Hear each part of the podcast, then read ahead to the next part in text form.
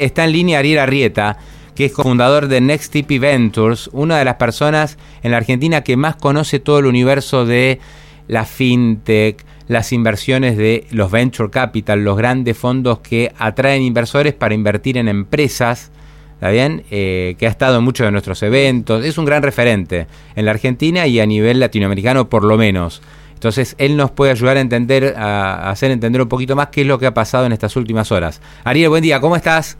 ¿Cómo estás, Pablo? Buen ¿Qué tal? Gracias. Bueno, Ariel, contame un poquito tus sensaciones de lo que ha pasado este fin de semana y, bueno, fines de la semana pasada. Sí, esto arrancó, como vos contabas antes, el, el jueves pasado, cuando el mercado descubre que eh, la solidez de un banco que todos dábamos por descontado, que era super sólido, mostraba una una deficiencia en, los activos que tenían y mm. algunas malas decisiones que, habían tomado en el momento. Creo que también trataron de lo que despertó toda esta atención de que los analistas empezaron a mirar los, los números fue también la, necesidad de salir a vender un activo que tenían por bastante a precio descontado para generar liquidez. Eso fue como que alertó al mercado a que había algo que, que no estaba bien y el síntoma siguiente fue como la bolsa empezó a despreciar las acciones de Silicon Valley Bank con 20% en un momento, 40, y después llegó como hasta el 60%, pero ya el 40 empezaron a circular eh, en la comunidad de, startups y VCs eh, mensajes de, alerta y diciendo, guarda, que acá hay algo que puede ser. Ariel, Ariel te, te pregunto, a vos, eh, porque vos manejás muchas, o sea, eh, digamos con NextTP Ventures, ustedes han invertido muchas startups, eh, digamos, empresas tecnológicas, tienen una larga trayectoria. ¿Te tocó algo de esto, alguna empresa? No te pido nombres para nada, pero ¿te llegó algún mensaje? ¿Vos te enteraste de esto a través de esta vía? Me enteré de esta vía, además, de nosotros estamos muy expuestos a Silicon Valley Bank. Silicon Valley Bank es el ah. banco preferido, uno de los dos o tres bancos preferidos de, startups en, el mundo. Eh, es muy friendly para, para startups, es muy fácil abrir una, una, una cuenta ahí para una startup que otros bancos se les dificulta mucho más. Normalmente cuando invertimos, nosotros tenemos nuestras cuentas ahí, cuando invertimos eh, ayudamos a los emprendedores a abrir cuentas ahí, eh, que tenemos como una alta exposición al banco. Eh, creo que nosotros ayudamos a abrir solo con las, empresas que invertimos más de 100 cuentas al banco. Entonces, eh, o sea, 50 menos tienen dentro del banco. nosotros invertimos más de 200 y más, de 100 debemos haber ayudado a abrir esas cuentas a ellos. Ay, Dios. Entonces, estamos como muy expuestos, entonces no es algo que nos pasó así de costado lo que mm. digamos por los que tuvimos que tomar una avisarle activamente a las a las empresas del portfolio que algunas tenían otras cuentas en bancos, otros muchos operan con una holding en, en, Estados Unidos con cuentas de Silicon Valley Bank y después tienen las cuentas en los diferentes países, entonces mandar el dinero, sacar el dinero a, las cuentas del país Ariel, Ariel, eh, con este doble, sensación de que estás protegiendo tu compañía y a la vez estás acelerando una corrida bancaria que, que, sabes cómo termina, ¿no? Obvio, obvio. Ariel, eh, ¿llegaron a, hacer el retiro o en algunos casos no llegaron? Porque esto, digamos, era, eh, digamos, cuando hay corridas bancarias, el primero que llega se salva, el último pierde, obvio. todas las operaciones que entraron antes del jueves a las 7 de la tarde em, se fueron procesadas si vos la pusiste después de las 7 de la tarde y tenían que operarla el viernes, no. ya esas no entraron y quedaron holdeadas. El viernes fue un día donde se frizó la operación, se comunicó que todos los depósitos estaban garantizados hasta 250 mil dólares y eso generó también más pánico eh, y, y algunas empresas llegaron a moverlos, los que tenían podían mover las cuentas de otro banco, algunos tomaron la decisión de empezar a abrir una cuenta en otro banco y esos obviamente no llegan a, poder hacerlo. todos pensamos que iba a haber mucho más tiempo para, para corregir esto y que no iba a generarse tan rápido, pero fue como una velocidad increíble. Sí, por eso el Wall Street Journal hablaba de una corrida desde el mobile banking, ¿no? Mobile, este, no sé exactamente cómo lo decían, pero una corrida este, por primera vez generada desde los teléfonos, porque la última vez que pasó un episodio así fue con Lehman, tampoco fue una corrida bancaria, fueron eh, fue el problema de la subprime ahí. Salida de depósitos a la vieja usanza, pero ya no hay cola en los bancos, hay colas en, el mobile banking. Tal cual. Y, y el problema es que muchos, a ver, muchos startups reciben el capital, lo tienen parqueado ahí en, cash, eh, después algunos que los tenían en eh, invertidos. Después había problemas porque las, inversiones que podían tener no las tenían el nombre de ellos, sino el nombre del banco. Mm. Y después terminaban en BlackRock o en otro activo. Esos eran más complicados de, generar de, generar liquidez y poder moverlo, pero los que lo tenían. Claro. La cuenta era simplemente mandar un wire que lo haces desde el teléfono, desde el web. Y, son bancos donde operas muy poco con contacto con, con gente muy para startups de tecnología donde todo lo operas, lo autogestionas vos. Claro, no hay un oficial de cuenta con el que hablas todos los días, charlas un rato, te, te invita a la sucursal a tomar unos cafés, eso no existe. No, eso existe a otro nivel eh, para la parte, si querés, de, banca privada que tienen. Eh, el banco tiene muchos activos, eh, es el banco que más vinos, que invierte en vino, porque muchos de los de los inversores o emprendedores después terminan comprándose bodegas y no tienen a quién venderle los vinos porque se los compran más por hobby y el banco termina comprándole montones de vinos y claro, entonces después te invitan a, a, degustar los vinos Exactamente. Es impresionante. ¿eh? Los vinos que tiene Silicon Valley Bank están buenísimos porque son de sus clientes que no tienen a quién vender. Ah, no se puede creer. Claro, ellos para apoyar a los clientes que hacen estas inversiones, bueno, dale, te compro unos vinos de onda. Totalmente. Claro, claro, mira cómo, cómo se dan las relaciones, ¿no? Este, ¿Vos vos fuiste, a la, vos eh, eh, alguna vez estuviste en la sucursal del banco? ¿Fuiste o...? Sí. Eh, Silicon Valley Bank es muy activo también en sponsorear eventos de tecnología. Es el, banco de los emprendedores y de los VCs. Entonces, mm. cuanto evento hay, claro. conseguir que sponsoree pagando los vinos, entre otras cosas, o, o estructura, entonces vos necesitas armar un evento de, de, ecosistema y es fácil conseguir sponsors de, de, Silicon Valley Bank como de algunos otros estudios de abogados también se facilitan, pero el Silicon Valley Bank es muy fácil de, es muy activo en ese sentido de, mm. desarrollar ese ecosistema. Ariel, el fin de semana no la pasaste muy bien, ¿no? No, además porque se empezaba a ver otros colaterales, otras cosas. A ver, eh, eh, al ser tan influyente el Silicon Valley Bank el lunes, muchas de las empresas tienen que empezar a pagar sueldos y, ahí entonces eso tiene por un lado implicaciones de montones de startups, pero después ya veíamos que esta este, esta fisura y esta falta de confianza en el mercado empezó, le va a pegar a otros bancos eh, que se percibían, pero también empezó a pasar algo que que hay una empresa que se llama Circle que es que tiene que respalda un, un stablecoin que es USDC. Sí. El 8% del colateral que tiene ese, ese activo digital está sostenido, estaba depositado en el Silicon Valley Bank. Mm. Entonces, eh, si vos ves la cotización de, de, ese activo, bajó como 9%. Es un stablecoin que tiene que tener una paridad de un dólar, un, un, un USDC. Entonces, hubo una falta de confianza donde se empezó a ver eh, el sábado como eh, había una disparidad y bajó como un 8 o 9% hasta 10% lo que llegó. Entonces te pagaban por cada dólar, eh, no ves, con cada USDC 90 centavos de dólar, que, supone lo que no tiene que ser ningún stablecoin.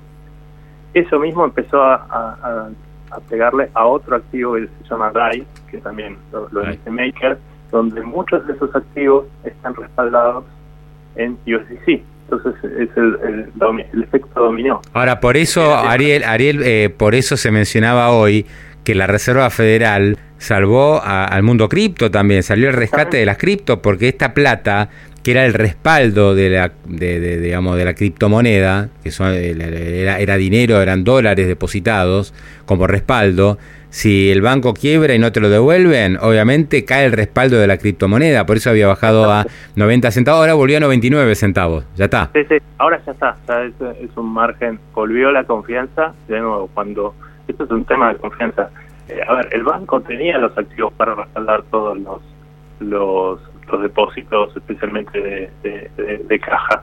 Pero si va todo el mundo corriendo, no hay, no hay, no, no por más que demuestres que tenías todo machado, no hay forma de que el banco no, no vuelque. Entonces, esto mismo pasó con los stablecoins y después lateral allá en el mundo cripto está basado en stablecoins.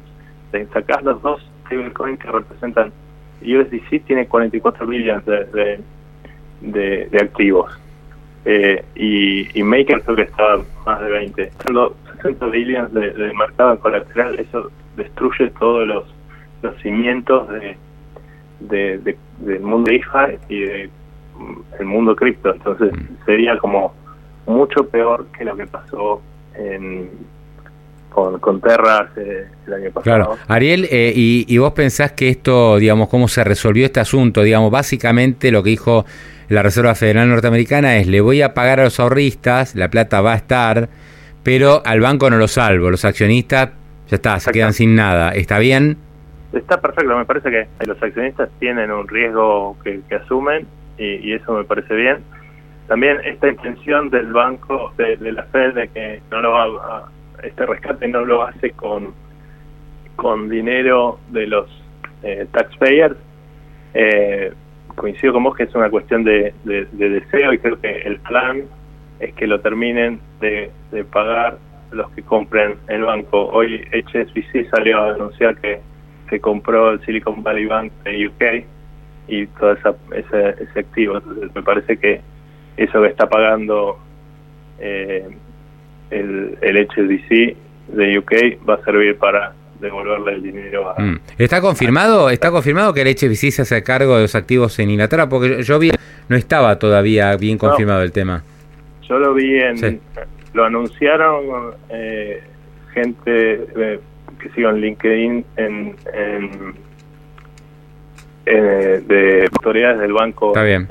pero no sé. Sí, sí, creo que todavía, todavía no es oficial eso. Eso habría que, digamos, es un rumor pero no lo veo todavía confirmado por los grandes medios. Por eso, viste, te, ahí hay que tomarlo con pinzas, pero en todo caso, digamos, los depósitos, yo no sé bien cómo se si directamente eh, va a haber una ventanilla para que los ahorristas, no sé, si tenés alguna empresa que quedó atrapada en el banco, va a ir a algún lugar a buscar la plata o directamente vas a poder transitar a otra entidad y listo.